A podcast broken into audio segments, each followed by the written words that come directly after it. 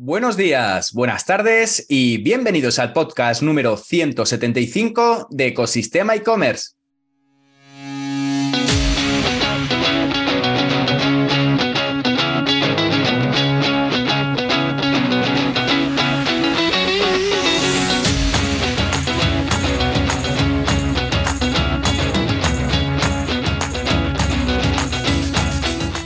El podcast donde encontrarás todo lo relacionado con el mundo e-commerce, herramientas, trucos, noticias, emprendimiento y muchísimo más para crear tu tienda online o hacer crecer la que ya tienes. Hoy además de poder escuchar el podcast por los canales habituales, los viernes que hay entrevista la podrás disfrutar también a través de YouTube en el canal de Ecosistema e-commerce. Al micrófono, Javier López consultor de e-commerce y fundador de ecosistemaecommerce.com, la plataforma donde podrás disfrutar de todo lo que necesitas saber sobre el apasionante mundo del comercio electrónico. Y en el programa de hoy, número 175 del podcast, traemos para hablar de e-commerce a Marta Panera, directora de marketing y comunicación de Foreo. Una charla muy interesante que viene precedida por nuestra frase del día. Las marcas más poderosas y duraderas son las que permanecen en los corazones de las personas, dicha por Howard Schultz. Y hay que decir que el sector cosmético es uno de los mercados que más está creciendo a nivel online. Y para conocer un poco cómo es este tipo de negocio, hemos invitado al podcast a Marta Panera, Head of Marketing and Communication de Foreo en España, Portugal, Francia y Benelux. Foreo es una marca sueca fundada en 2013 y rápidamente se ha posicionado como una de las referencias en la parte alta del sector, puesto que ya por 2019 había superado los mil millones de euros en facturación y tiene una presencia en más de 70 países. Hoy veremos cómo se trabaja el marketing tanto en el canal online como en los puntos físicos, sobre todo qué directrices siguen con los marketplaces y además hablaremos sobre emprendimiento femenino para cerrar el círculo.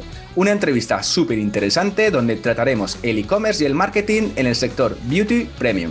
Así que ponte cómodo, ponte cómoda porque comenzamos.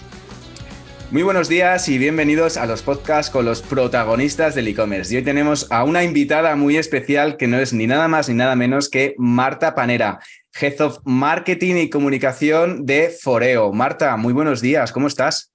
Hola, muy buenos días. Pues eh, bueno, muy bien. Hoy en Zagreb eh, me pillas, así que encantada de hablar contigo un ratito de e-commerce desde aquí.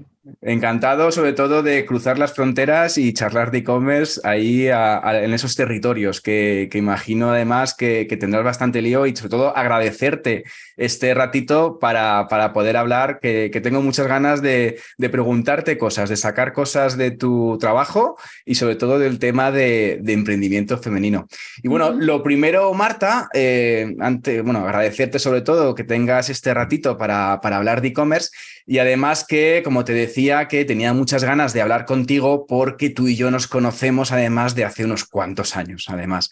Y, tú, de hecho, antes de, de hablar de foreo y de e-commerce, que vamos a hablar un ratito hoy en este episodio, en este podcast, me gusta hacer al principio un pequeño recorrido de los entrevistados, ¿no? Porque la verdad que además tu currículum da pie a ello, es bastante completo. Entonces, lo primero de todo, Marta, ¿quién es Marta Panera y qué es lo que ha recorrido hasta el día de hoy? Bueno, como tú decías, eh, es muy completo porque empecé muy joven, la verdad, eh, y siempre he sido un poquito multitask, entonces siempre me ha gustado eh, estar dentro de distintos proyectos a la vez. Pues fíjate, yo comencé como periodista, es mi, formación, estudié la carrera de, periodismo, bueno, aquello que siempre ¿no? Pues estudias algo que es vocacional y sí que es cierto que empecé a trabajar. Te suena, ¿verdad? Pues empecé a trabajar eh, después de hacer mis prácticas como periodista en, Valladolid, porque yo he vivido muchos años en, Valladolid. Eh, vine a Madrid y empecé pues, a trabajar en una agencia de comunicación. Y bueno, pues en ese momento era cuando despuntaba un poquito todo el tema del, de Internet, no, ni siquiera comercio electrónico, que eso vino un poquito después. Y como eran eh, nuevas cuentas, eh, nuevos clientes, eh, estábamos hablando de tecnología, pues quizás a las personas que en ese momento estaban en la agencia y que tenían más experiencia que yo, pues no les, no les seducía tanto. Entonces dijeron, bueno, pues para, para, la nueva que acaba de entrar, vamos a ver qué tal se lleva con estas nuevas cuentas del entorno digital. y a partir de ahí empecé a tener contacto con todo el ecosistema de, Internet, el ecosistema digital que existía en aquel momento, estamos hablando pues del año 2005-2006, y bueno, eh, fue así como me enganché al, al comercio electrónico después. Estuve en agencia una, una, temporada, llevando clientes sobre todo internacionales. Eh, abrí la división online cuando, cuando bueno, pues eh, casi ni las redes sociales habían, habían comenzado. En aquel momento teníamos MySpace, Facebook eh, ya había salido y lo utilizaba mucho en Inglaterra y en Estados Unidos, pero quizás en España. Era trendy, ¿no? Utilizar Facebook en aquella época. Claro, claro, era, era trendy, era, era ese momento exacto de, de Facebook. Y a partir de ahí, bueno, pues estuve trabajando para, para distintas marcas internacionales. Y con una de ellas especialmente, pues eh, me llevaba muy bien, es decir, tú sabes que de vez en cuando pasa que tienes una conexión maravillosa a nivel personal y profesional con alguno de los clientes, ¿no? Cuando se trabaja en agencia. Y en este caso, pues eh, fue con Sogun Privé, eh, que en ese momento pues era el segundo player europeo en su categoría, en las ventas privadas. Cuando yo empecé en la empresa éramos 40 personas, ¿no? porque de la agencia decidí dar el salto y empezar a trabajar en, en showroom privé directamente. Y éramos 40 personas, todas estaban en Francia. Yo abrí la primera oficina fuera de Francia, que se abrió aquí en el mercado español. Y cuando dejé Showroom Privé, pues eh, la empresa tenía 800 personas y habíamos hecho el lanzamiento a, a bolsa, que fue toda una experiencia. Así que sí. No está nada mal. Abriste, abriste oficina, abriste la primera oficina de showroom privé eh, fuera de Francia. O sea que reto mayúsculo además, el ojo, el ojo puesto en ti, imagino, llevando la expansión internacional eh, eh, en, en, el país vecino, de hecho. Exacto, sí, sí, porque una de las tareas sobre todo era mucho desarrollo de negocio, ¿no? Yo te contaba al principio que siempre he tenido distintos gorros, eh, por, ejemplo, Sogun Privé ya lo compaginaba con, las clases, con dar clases de comercio electrónico y de marketing, pero dentro de las empresas siempre eh, tengo como varios gorros. Es algo que, que, bueno, debe ser que mi perfil encaja con, con esta, este multitasking también en proyectos. Y entonces allí, al margen del marketing, para, para, España, para Italia, para Holanda y para Portugal, hacía mucho desarrollo de, negocio. Entonces eso me permitió tener una visión holística de lo que era trabajar para un pure player, para un comercio electrónico, de las necesidades, de las posibilidades de, de, crecimiento y fue una época, tengo que decir, que maravillosa. Qué bueno, qué bueno, qué bueno. Y de ahí pasas a Foreo. Y Hago un escalón antes, hago un escalón antes, porque ya sabes que todos los que llevamos en comercio electrónico tantísimo tiempo, eh, Javi, pues eh, hemos estado también muy relacionados con el mundo de las startups. De hecho, bueno, Sorum Privé en su momento era, era una startup.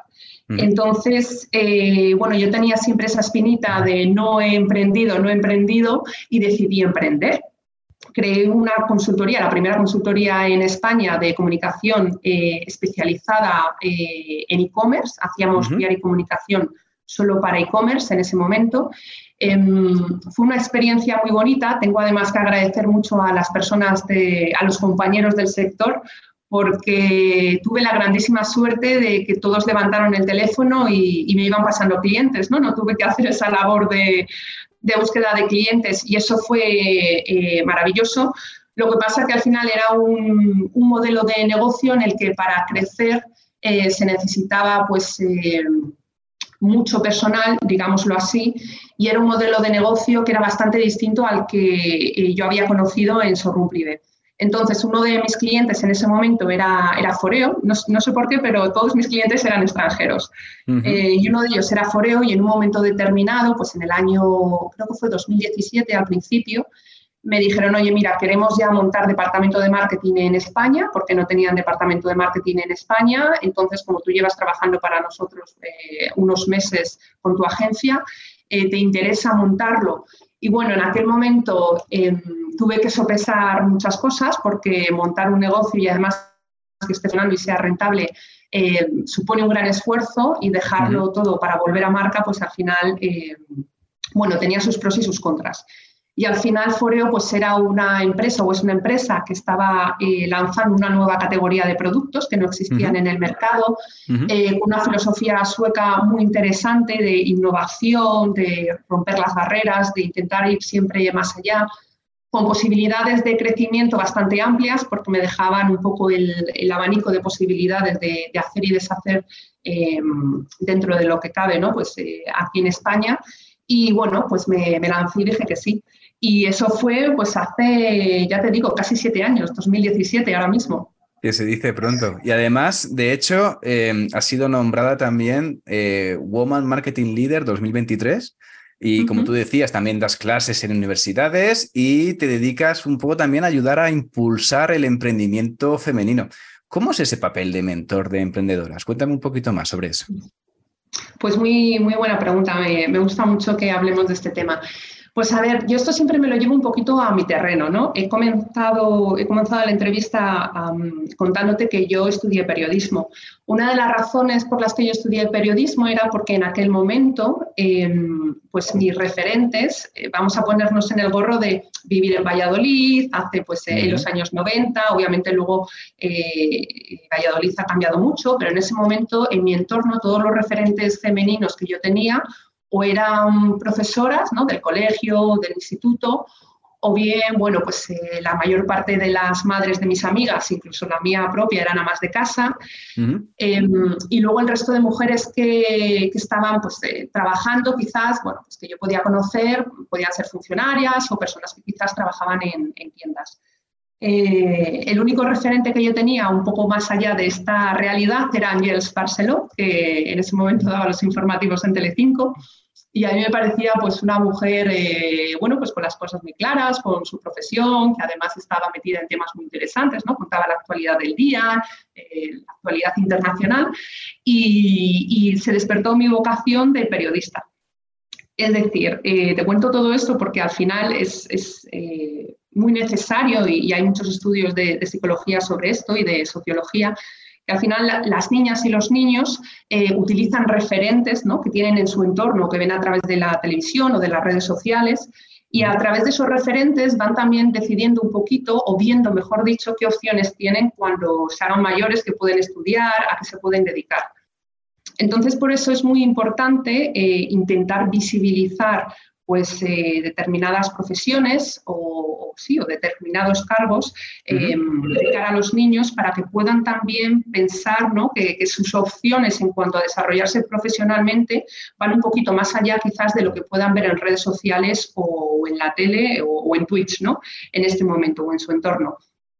Y por eso con estas labores de mentoría lo que intentamos un poco es acelerar, primero mostrar, dar visibilidad a determinados puestos, a determinadas carreras profesionales y luego también pues ayudar a las personas, eh, mucho más jóvenes en este momento, que están en ese proceso, ¿no? desde los 16 hasta los 22 años, pues a ir tomando decisiones, pero en base a un abanico amplio de opciones que, que les mostramos, ¿no? las personas que estamos ahí ayudando.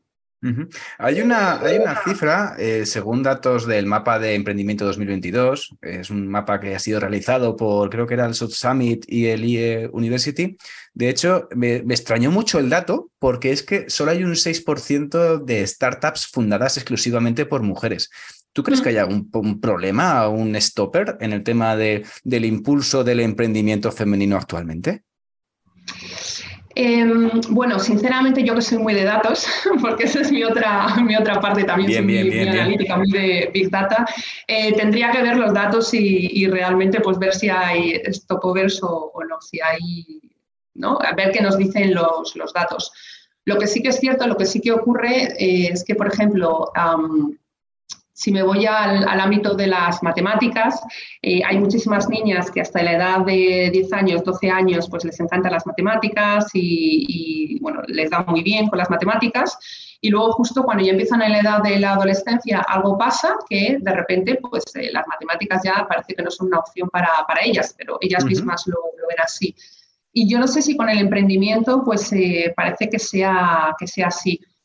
Em, creo que también está un poquito relacionado con lo que hablábamos antes, ¿no? Sí que es cierto que hasta ahora, cuando en televisión, em, digo televisión porque, bueno, en redes sociales sale menos, pero también sale. Cuando vemos eh, imágenes o leemos artículos sobre empresas, empresarios, las figuras suelen ser siempre masculinas. Entonces yo creo que también, por eso que comentaba antes, ¿no? de tener referentes, de, tú quieres eh, o diriges tu carrera, eso es, creo que puede estar afectando un poquito, pero como ya te digo, eh, sin ver los estudios realmente, pues no, no podría decir si, es un hecho o no. Es un hecho, vale, vale. Bueno, pasemos un poco a la parte de Foreo, ¿vale? Que estás ahora mismo como Head of Marketing and Communication de, bueno, de varios países, creo que es España, bueno, Península Ibérica, Francia, Benelux. Em, para aquellos que no lo conozcan, ¿qué es Foreo? Bueno, pues Foreo es una marca de tecnobelleza, una empresa creada en Suecia justo hace 10 años. Estamos celebrando ahora nuestro décimo aniversario. Y Foreo nace de una manera, pues la verdad es que muy bonita. Eh, nuestro fundador, que es eh, sueco, mm, él es un ingeniero industrial y bueno, se dedica a, innovar y a patentar. Es una de estas mentes que está continuamente creando y ya tenía muchas patentes de distintas industrias y un día pues eh, estaba en casa y eh, quería comprarle un regalo a su mujer y en ese momento le compró un cepillo eh, facial eléctrico, pero de los que había antes, que eran de, de cerdas Em, pues como las de los cepillos de dientes, ¿no? Sí. Y, cuando le entregó el regalo a su mujer, pues después de utilizarlo un par de veces, se dio cuenta pues, que le estaba dañando la piel, que al final era muy agresivo con su piel. Y entonces, bueno, como el señor se dedica a inventar, dijo, pues voy a inventar un cepillo para que eh, esto no te ocurra. Veo que hay un hueco de mercado. Y entonces creó el primer cepillo eléctrico o, o dispositivo de limpieza eléctrico, como queramos llamarlo, pero en este caso es de una silicona de grado médico biocompatible, eh, que es eh, perfectamente suave con la piel, pero a la vez consigue eh, una limpieza muy profunda. Y luego aparte tiene otras características, como que también te ofrece un masaje en la piel, con lo cual se irriga más sangre a las capas superiores de la piel y cuanto más sangre tenemos en esas capas, más generación de colágeno y de elastina. ¿no? Es decir, también tiene una función antiedad. Básicamente este es el dispositivo con el que nació Foreo. A partir de ahí, Foreo ha ido innovando siempre dentro de la categoría de la belleza facial, la tecnobelleza, pero lo que ha hecho ha sido coger distintas tecnologías que ya se estaban utilizando en las clínicas de belleza, como las luces LED, por ejemplo, que esto fue un descubrimiento de la NASA muy interesante, que si quieres luego hablamos de él. Eh, Cuéntame, cómo, ¿cómo, fue ese descubrimiento de la NASA con las luces LED? Cuéntame eso. Ah, Viene de la NASA, lo de las luces LED para el tema de que vemos ahora, ¿no? Que cuando te tratan la cara, tú dices esos, incluso cuando te haces blancamiento dental, que tienes esas luces también para, para blanquear, eso viene de la NASA. Sí, las luces LED, sí, el, uso cosmético, sí. Pues mira, esta es una historia muy divertida como tantas que, que salen ¿no? de, de la NASA. Em, resulta que ellos, los científicos ¿no? que estaban en la NASA en ese momento, estaban realizando un proyecto para intentar cultivar plantas dentro de las naves espaciales, eh, pues cuando los astronautas están en órbita, pues para intentar, bueno, que coman un poquito eh, verdura fresca y no solo la, la comida está empaquetada que tienen. Entonces ellos estaban en la Tierra haciendo estos eh, experimentos con plantitas y luces LED y se dieron cuenta que aquellos miembros del equipo que estaban trabajando directamente con las plantas, la piel de las manos se les había regenerado. Esto era porque, claro, ellos estaban trabajando con las plantas, la luz LED estaba enfocando directamente a las plantas y por ende les estaba llegando a las manos. Y claro, pues como son científicos, dijeron, ojo, que aquí está pasando algo. Vamos a intentar descubrir, estudiar qué es lo que ha pasado, por qué se ha producido esta reacción.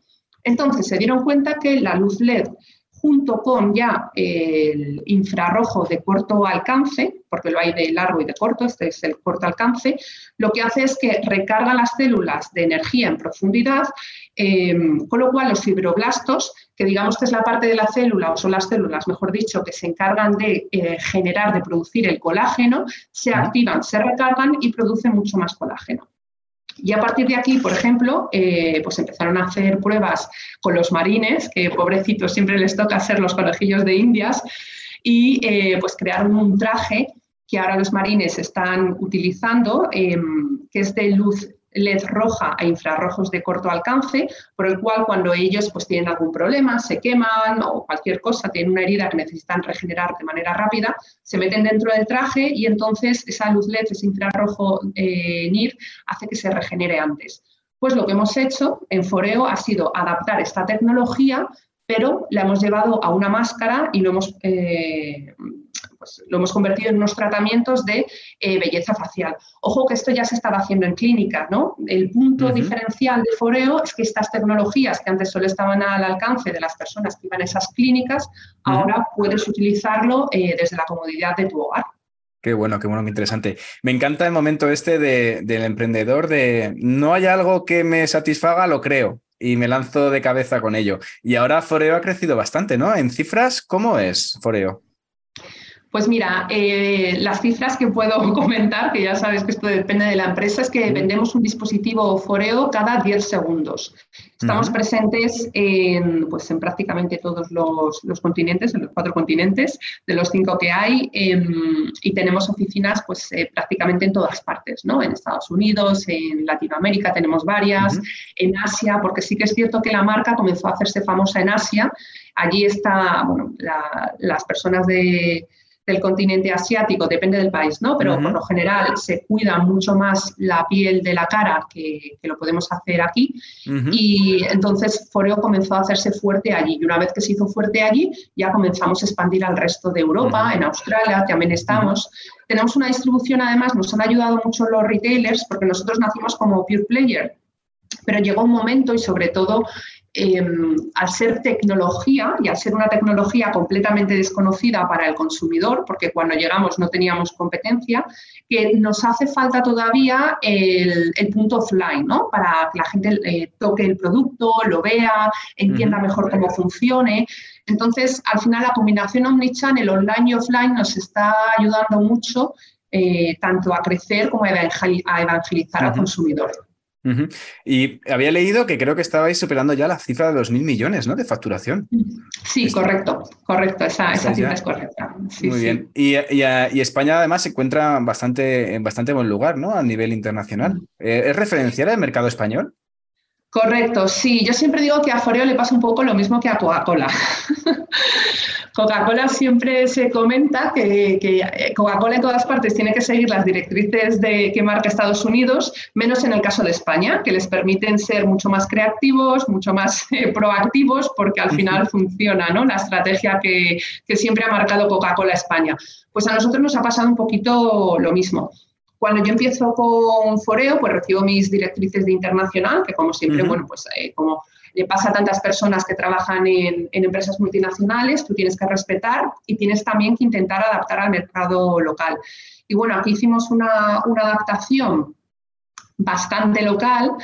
Em, muy creativa, eh, intentando tocar quizás también otras palancas de marketing que no se habían usado hasta ahora y nos funcionó, nos funcionó muy bien. Yo me acuerdo además de un Black Friday perfectamente que dije, bueno, vamos a tirar por aquí y si en diciembre me despiden, que me despidan.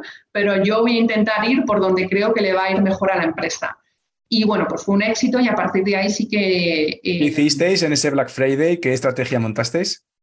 Bueno, era, a ver, es que fue en el año 2018. Yo recuerdo que fue el año en el que dije, o sale muy bien o, o, me echan, o me echan directamente. Exacto. Pero creo que hay veces que hay que, apostar. Cuando uno está seguro de que eh, le puede ir bien a la empresa, hombre, siempre controlando el ROAS y tal, pero que, va a ser un buen momento, pues hicimos una estrategia que combinaba muchos canales de, de marketing a la vez pero más que nada eh, aposté por cambiar un poquito las creatividades, los mensajes clave, es decir, por ir a por una línea distinta eh, para atacar al consumidor. A mí me gusta mucho em, decir que una parte del marketing, pues eh, gracias a que tenemos toda la tecnología, una parte del marketing es pues saber programar, saber medir, saber atribuir bien, pero hay una parte muy relevante que no podemos olvidar, que es toda la parte de la creatividad, la propuesta única de venta, los mensajes clave, es decir, todo aquello de psicología comercial o psicología de marketing que es clave, porque tú puedes al final, eh, y esto lo sabes tú muy bien, eh, impactar a una persona 200.000 veces con una campaña que si estás cerrando en los mensajes clave aplicados a ese buyer persona, te va a dar lo mismo o va a ser contraproducente. Entonces, digamos que, yo me salté un poco las normas en ese sentido, eh, siempre todo coordinado con, con, eh, internacional. con, el CEO, y con internacional. Bien, bien, Que, no es que estuviera siendo una pirata, sino que realmente lo estaba coordinando, pero bueno, que aposté por esto y, tuvo mm. resultados. En relación a esa, Marta, en relación a esa estrategia de marketing, de comunicación, imagino que, que es un poco diferente también, un poco de lo que hacías en la parte de moda, en la parte de showroom privé, por ejemplo, ¿no? Porque al final eh, lo que tú hablabas de la categoría de tecnobelleza son al final con precios por encima de la media, eh, hmm. sobre todo en productos de tratamiento que no son baratos. Entonces, ¿cómo es esa estrategia de marketing, de comunicación que trabajas dentro de la marca? Claro, muy buena pregunta. Eh, pues sí, porque efectivamente en Showroom Privé hacíamos moda, el target al final era muy femenino, el target que nosotros tenemos ahora es eminentemente femenino también, con lo cual eso se mantiene pero al final la cesta media que teníamos en ese momento, creo recordar que era alrededor de unos 50 euros. Y ahora en Foreo pues estamos hablando de dispositivos que tienen pues, un precio desde, vamos a decir, precio medio, unos 200, 250 euros, ¿vale? También tenemos productos quizás eh, con un precio eh, eh, más bajo, pero bueno, uh cesta media sería eso. Pues al final, claro, fíjate, em, estamos por un lado comunicar una categoría que todavía es nueva, porque uno de nuestros productos estrella este año es BER, que es un dispositivo con microcorrientes, que lo que hace es activar directamente el músculo, decimos que es como un entrenador facial, potencia mucho la generación de colágeno, es como un lifting no invasivo. Claro, por un lado, eh, tenemos que explicar bien qué es el producto, qué hace, qué beneficios, y por otro lado. no existe, ¿no, Marta? Esto no existe, claro. El problema es que no, la gente no busca ver en Google.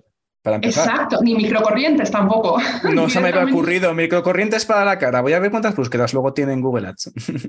Claro, nada, nada. Como mucho van a buscar eh, antienvejecimiento o ahora un término que se llama, eh, se lleva mucho es, slow aging, ¿no? Envejecer más despacio. Entonces, claro, por un lado tenemos el desconocimiento con un, precio medio, pues que eh, al final está muy por encima de las cestas medias online, pero también de las cestas medias offline del sector de la belleza, em, entonces es, añade una dificultad. Em, si todos sabemos que los consumidores están infoxicados y que hoy en día tenemos que impactar al consumidor muchas más veces que hace siete años o cinco años para conseguir que se active su deseo de compra, cuando tenemos una cesta media que es alta, un producto que, que tiene un precio, pues eso, 150, 200 euros, que tampoco tengo muy claro su efecto porque es un producto nuevo em, y en una situación, por ejemplo, pues, ¿qué, te voy a decir? Con la inflación y tal que hemos tenido, el tema de Ucrania, bueno, pues es, es más complicado. Entonces aquí entra mucho esa parte de evangelización, evangelización y explicación. Es decir, por un lado tengo las campañas de visibilidad para hacer ese branding con la marca, pero por otro lado necesito tener siempre activas campañas de educación porque si no, em, si solo apostamos por la visibilidad eh, de marca, es, eh, es, más complicado ¿no? conseguir que conviertan. En este caso, también tenéis cremas, ¿no? Creo, en, la, en el portfolio de productos. Es más difícil em, vender online cremas que no sabes realmente, es una crema, pues es la misma crema de 10 euros que la ves, que una crema de 300. ¿O es más difícil vender aparatos para el tratamiento de la piel que la gente no conoce, no es mainstream, no conoce todo el mundo? ¿Qué es más difícil? Claro, el sector belleza es un sector hipercompetitivo e hiper maduro, aunque sí que es cierto que, bueno, estamos asistiendo al lanzamiento de nuevas marcas de, cosmética eh, y sobre todo también muchas en, España, que a mí eso me, hace muy feliz, eh, que se potencie el sector, porque yo no sé si sabes, em, que gran parte de, los cosméticos que se hacen en Europa se hacen en Barcelona, en los laboratorios de Barcelona y en los laboratorios de la costa levantina. Es decir, se producen aquí cosméticos para todo el mundo. Lo que pasa es que las marcas no lo cuentan.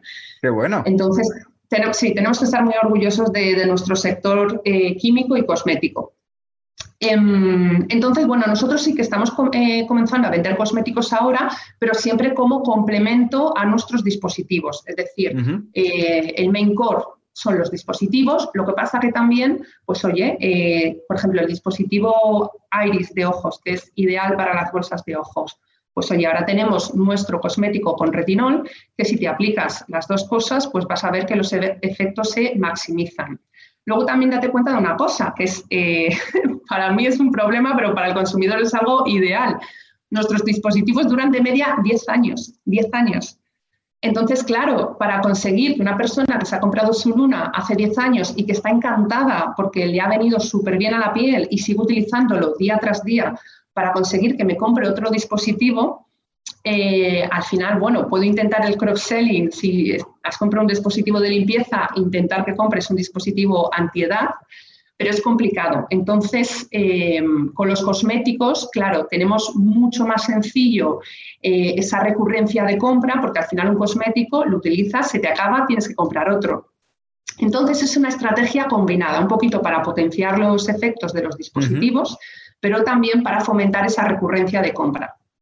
Sí, sí, sobre todo es importante porque hablando de 10 años de vida de producto, de ciclo de vida de producto, el tema de la recurrencia, ahí teníais un problema, la verdad. Que mm. independientemente de que aumentarais mercado, pero sí, es una buena forma al final de, crecer en e-commerce. Es creo el producto y luego amplío categorías o amplío nuevos mercados para mismo público o darle más productos a, otros públicos que, que puedan encontrar. Y a lo mejor entran con la parte de cremas y descubren los aparatos de tecnobelleza, que me encanta el término, eh, sobre todo para, para, poder un poco eh, seguir tratándose la piel. Em, a la hora de posicionarse, ¿Qué puntos clave? Porque claro, tú has dicho, es un mercado súper competitivo, hay muchísimas marcas, de hecho, los últimos cinco o seis años han creado muchas marcas nativas digitales de e-commerce de, de, belleza y de cosméticos. ¿Cuáles son un poco los puntos clave importantes que mm. consideras como fundamentales para posicionarte en un mercado tan competitivo como es la, mm. cosmética?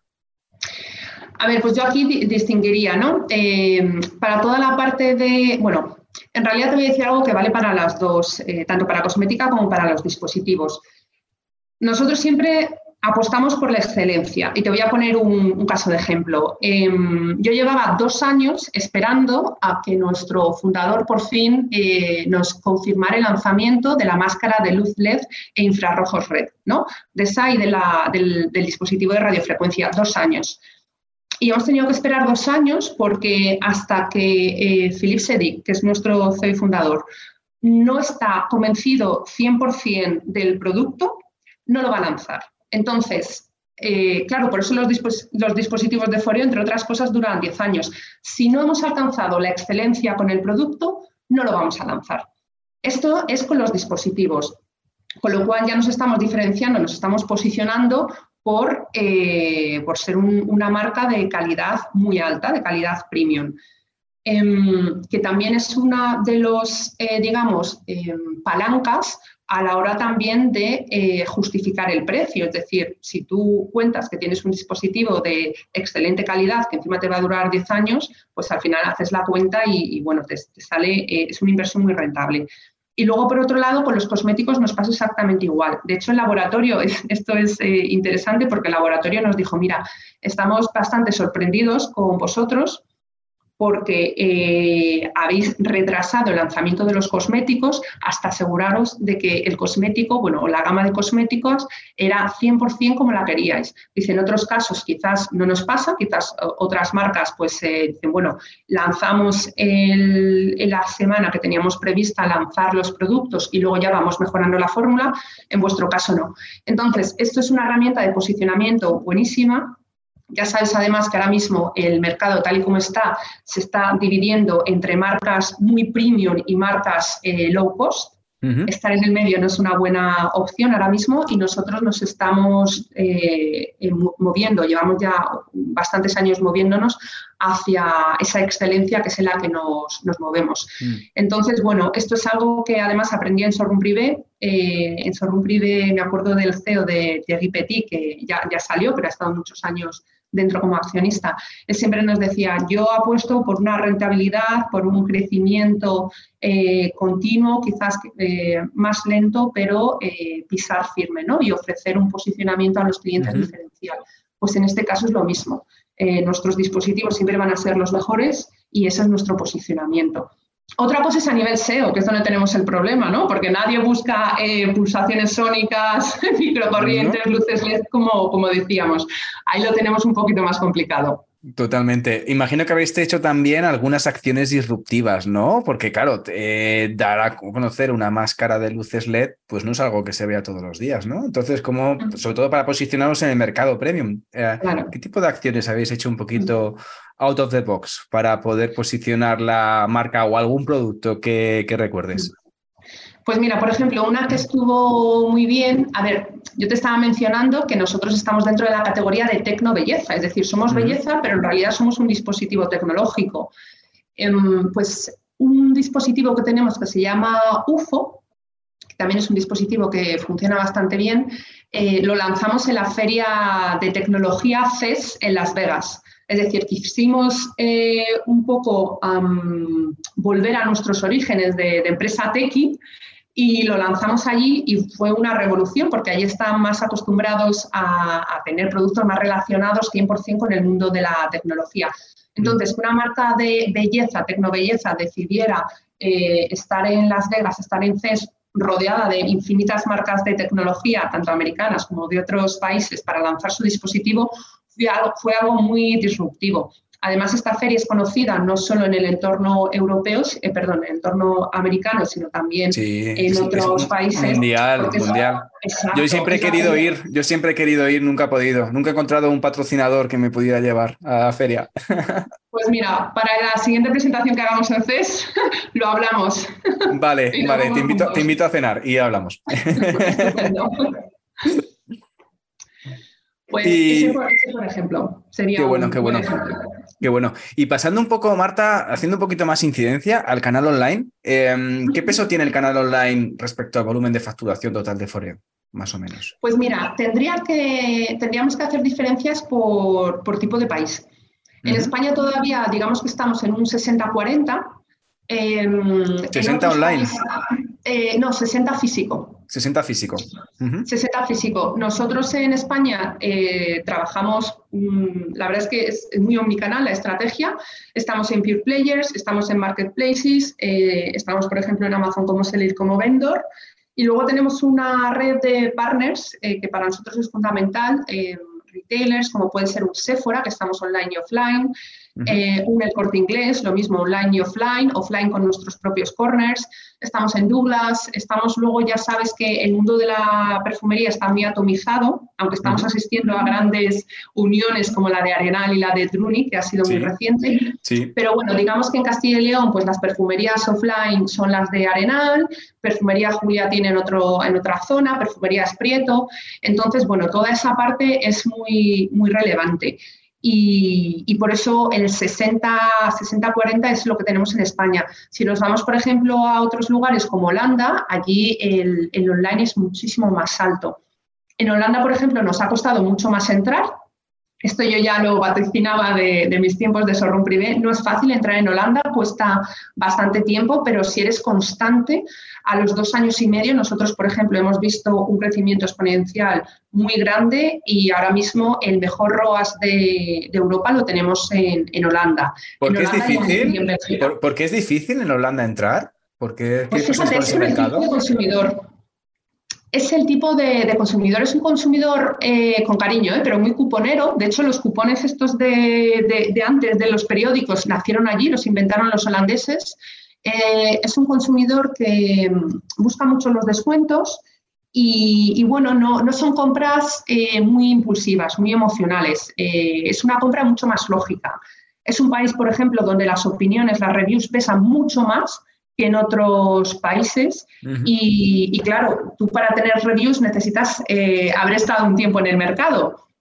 Entonces, bueno, el crecimiento es más lento, pero una vez que lo logras, eh, bueno, pues, la verdad es que es un país muy, muy rentable.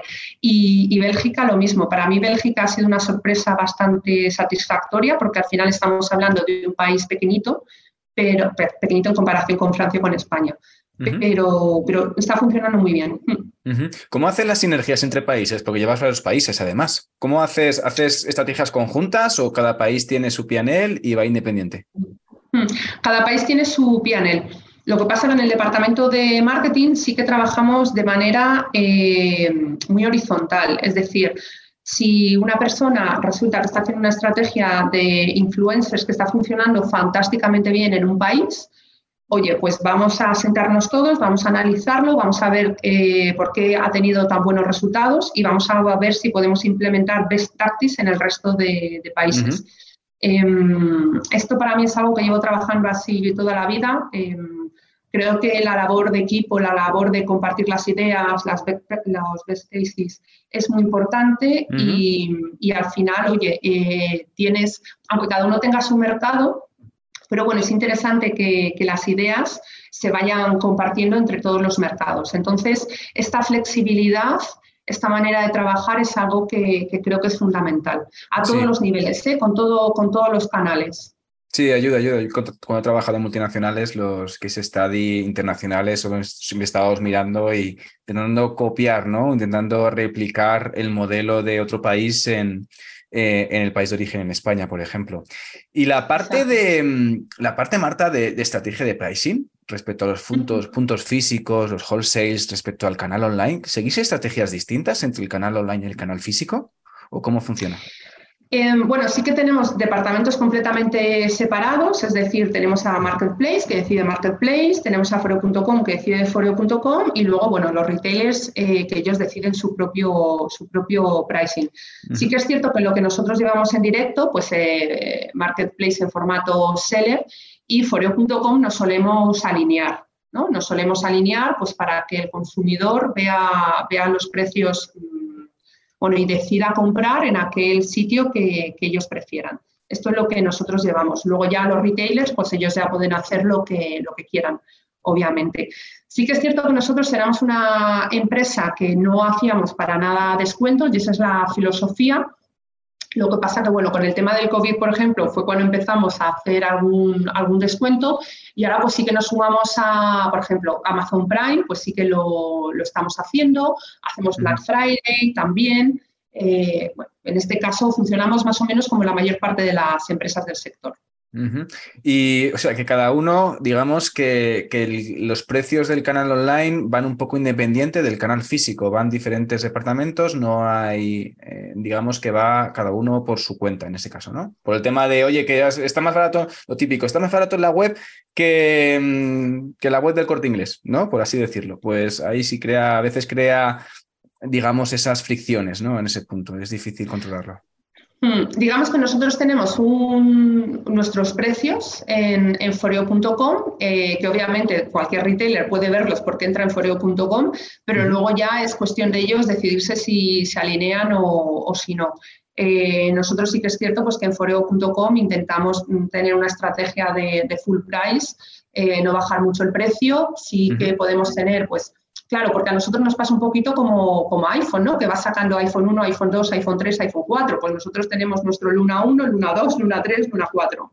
Entonces, claro, pues en foreo.com sí que es cierto que, pues si ahora estamos eh, con la edición de Luna 4 y tenemos stock de Luna 2, pues quizás sí que ahí hacemos alguna campaña nuestra pues, eh, para retirar un poquito el stock. También en este sentido trabajamos mucho con, con Van Privé, con Sojun Privé y, y bueno, pues también es una manera de hacer de estocaje y eso sí que afecta un poco al, al sí, Son campañas específicas aprovechando tu expertise en el sector, que es bastante, por lo cual diciendo, oye, pues mira, sobre todo de, vamos a quitarnos el stock de sobrante con acciones que no hagan daño al canal offline, por así decirlo. Eso es, eso es. Y luego a nivel países, en foreo.com sí que es cierto que mantenemos siempre el mismo precio en todos los países. Es decir, si tú te compras un dispositivo en Suecia, te va a costar exactamente lo mismo que si te lo compras en España entendido. Para no hacer esto de como se hace, por ejemplo, en Amazon, que se compra diferentes en Amazon UK o en Amazon Japón para atraer, jugar con los precios. Eh, la parte de, hablando de Amazon, la parte de Marketplace, ¿cómo es la estrategia entonces? Em, eh, ¿En cuántos Marketplace trabajáis? Uy, muchísimos. Eh, porque claro, mm, Amazon es, digamos, el líder en muchos países, pero en otros muchos no. Por ejemplo, en, Holanda, eh, quien se lleva mm, todo el tráfico es bol.com. Entonces es imprescindible estar en, en bol.com. Y así nos pasa pues, en otro tipo de, países. Em, luego, por ejemplo, si quieres podemos comentar el caso de Francia, que a mí me parece particularmente curioso, no sé si recordarás que hace dos, tres años, dos años creo, eh, hubo una gran campaña de, comunicación en Francia, pues un poquito eh, haciendo boicot a, Black Friday. No, se mencionaba específicamente Amazon, pero era un poquito... Sí, sí, sí, me acuerdo. Bueno, pues claro, mm, yo vi una campaña, además el consumidor francés suele ser pues, eh, muy proteccionista con sus marcas, eh, premia lo local. Y sale a la calle a quemar contenedores también. O sea... También, también, también como estamos viendo ahora. Eh, bueno, pues nosotros allí tenemos una distribución pues parecido a lo que te he contado aquí en España. Trabajamos con Amazon, trabajamos con Galerie Lafayette en offline y en online, con Sephora, con Marionot, que allí están todavía abiertos, bueno, y luego con alguna perfumería online más. Em, y sin embargo, las ventas mayores que nosotros tenemos son siempre a través de Amazon. Entonces, claro, esto es bastante curioso porque en un entorno en el que no está bien visto, y de hecho los medios de comunicación hablan muy poquito sobre, sobre Amazon y sobre sus descuentos, em, realmente los consumidores sí que están comprando en Amazon. De hecho, a mí me pasa una cosa muy curiosa porque en Estados Unidos, bueno, desde hace unos siete años, Amazon estaba cerrando acuerdos de afiliación con los medios de comunicación y con los influencers. Entonces, cuando vi eso, me puse a trabajar en mis mercados, dije, oye, mira, pues si esto está pasando en Estados Unidos, vamos a empezar a hablar con los medios y con los influencers para ver quién ya es un afiliado de Amazon o quién está intentando entrar en la red de afiliación, porque como nosotros vendemos en Amazon, oye, vamos a enviar contenido a estos medios, a estos influencers, para que así cuando hagan sus campañas de contenido hablando de, Amazon, oye, pues además de hablar de otras marcas, hablen de Foreo. Y entonces en España pues empezamos y tal, sin problemas. Y en Francia me costó muchísimo. De hecho, eh, hace tres años, que fue cuando yo creo que empecé, tres años, dos años y medio, Em, tuve que cerrar el proyecto en Francia porque todos los medios de comunicación me decían no, no, no, no, no, no, no, no. Ninguno quería trabajar eh, como afiliado, ¿no? Y ninguno era afiliado de Amazon. Cuando en España ya eh, teníamos un recorrido. no, está repleto. Todos prácticamente. Exacto. Pues Francia al final sí que han tenido que entrar por el aro, por decirlo así. Ahora ya sí que hay muchos medios que son afiliados de Amazon y de otras plataformas, pero aún así a un nivel mucho menor que, que en España. Y aún así, Amazon es de los eh, players que está vendiendo más online, ¿no? Un poco la dicotomía entre mm. lo que se dice de cara al público y lo que hacen y la realidad, los consumidores. La realidad. ¿Se pone el mismo catálogo en Amazon? ¿Se pone todo el catálogo que tenéis en Foreo? ¿Todo, absolutamente todo? No, no, no, no, no. Por ejemplo, en los últimos lanzamientos eh, nosotros no lo ponemos. O sea, vamos jugando un poquito con, con los, eh, los lanzamientos. Luego también, pues, eh, bueno, a los retailers, eh, al final los retailers, como decía, es una manera, trabajar con ellos es una manera interesante de hacer crecer la marca, la visibilidad, ese punto de credibilidad y siempre también, pues, nos gusta cuidarles dando ofertas exclusivas o semi-exclusividades de distintos productos. Entonces, quizás hay un retailer que va a tener la exclusiva, del dispositivo, junto seguramente con Foreo.com, y luego quizás a los ocho meses ese dispositivo se va a poner a la venta en, Amazon. No, no solemos tener el mismo catálogo. Decías antes, Marta, que, mm, digamos, eh, no hacíais, siempre trabajabais con full price, no hacíais eh, descuentos hasta casi llegó la pandemia. Entonces, mm. mi pregunta es, a nivel online, eh, ¿la pandemia fue un punto de inflexión positivo o negativo? ¿Cómo fue? porque al final estamos todos en casa y teníamos tiempo y hay empresas de cosmética que les ha ido bien y otras que no les ha ido tan bien. en vuestro caso. ¿cómo fue? Muy buena pregunta. Pues eh, sinceramente, em, yo cuando empezó la pandemia y viendo la, propuesta de precio que tenemos, em, me dio mucho miedo, congelé presupuestos porque dije, no sé lo que va a pasar. Eh, claro, además, date cuenta que fue justito antes del, Día de la Madre, ¿no? creo que empezamos el 10 de marzo, pues justo todo el mes de abril mm. era toda la campaña del Día de la Madre. Y yo dije, vamos a, congelar un poquito, no vamos a invertir tanto como pensábamos, porque como había mucha incertidumbre de cómo iba a afectar al, consumidor, a su confianza, etcétera, etcétera, em, y corté en todos los países. Eh, bueno, cortar no, pero reduje. Y lo que ocurrió fue eh, que el crecimiento de Foreo fue brutal, brutal. Es decir, sí que es cierto que nosotros reaccionamos muy rápido. El equipo de marketing, yo creo, no recuerdo, de hecho para mí la pandemia no sucedió porque eh, estábamos todo el día trabajando, marketing era lo único que estaba abierto y yo creo que eso me ayudó mucho a, pasar la pandemia sin darme cuenta. Eh, para mí fueron dos semanas.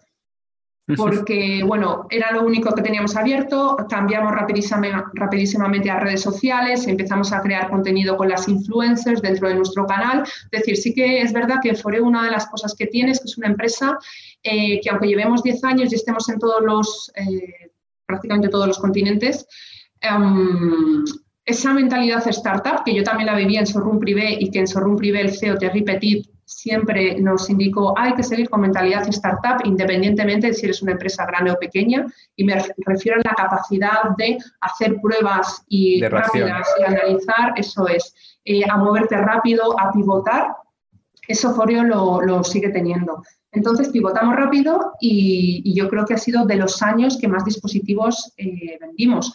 Entre que las personas, claro, mm, tenían poquito que hacer en sus casas, eh, todos comenzamos a cuidarnos mm. más.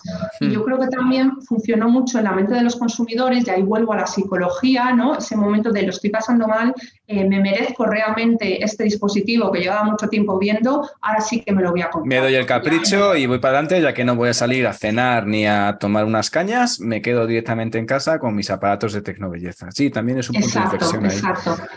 Entonces vendimos muchísimo. Y no solo nosotros, sino también todos los partners, tanto, bueno, online, offline no, pero todos los partners vendimos mucho. Qué bueno, bueno. Y a nivel online, eh, ¿qué nuevos proyectos tenéis un poco en mente para, el próximo año?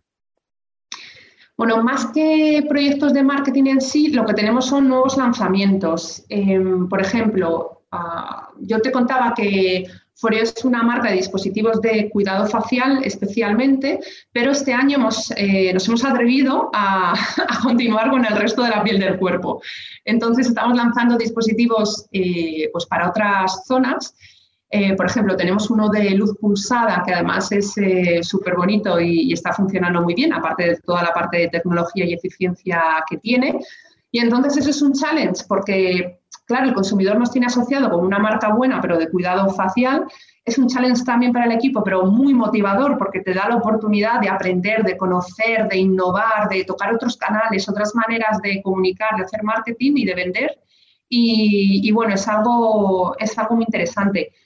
De, cuerpo tenemos dos dispositivos, tenemos también la línea de cuidado oral con los eh, cepillos eléctricos, pero también de silicona biocompatible y bueno, justo además, que es una de las razones por las que estoy en Zagreb, el viernes eh, vuela nuestro, nuestro CEO, Philip, eh, desde Singapur y vamos a tener la reunión anual en la que va a presentar, bueno, la reunión anual de presentación, ¿no? De, de por dónde vamos a ir y nos va a presentar toda la nueva estrategia, los nuevos lanzamientos. Entonces, a partir de este viernes te, podré decir un poquito más. Sí que a nivel marketing nuestro camino va a ir sobre todo por intentar eh, hacer una segmentación de la audiencia cada vez más alta, porque al final nosotros ahora, digamos que dentro del paraguas de Foreo hay dos marcas distintas. Una que son los dispositivos pues, eh, icónicos, uh Luna, UFO, pero luego está nuestra categoría ya de todos los dispositivos que te contaba con las tecnologías de la NASA, que vamos a un público target o bien muy interesado en temas de, belleza y de antiedad, que busca un producto efectivo, o bien con un poder adquisitivo mucho más alto que, lo que teníamos hasta ahora.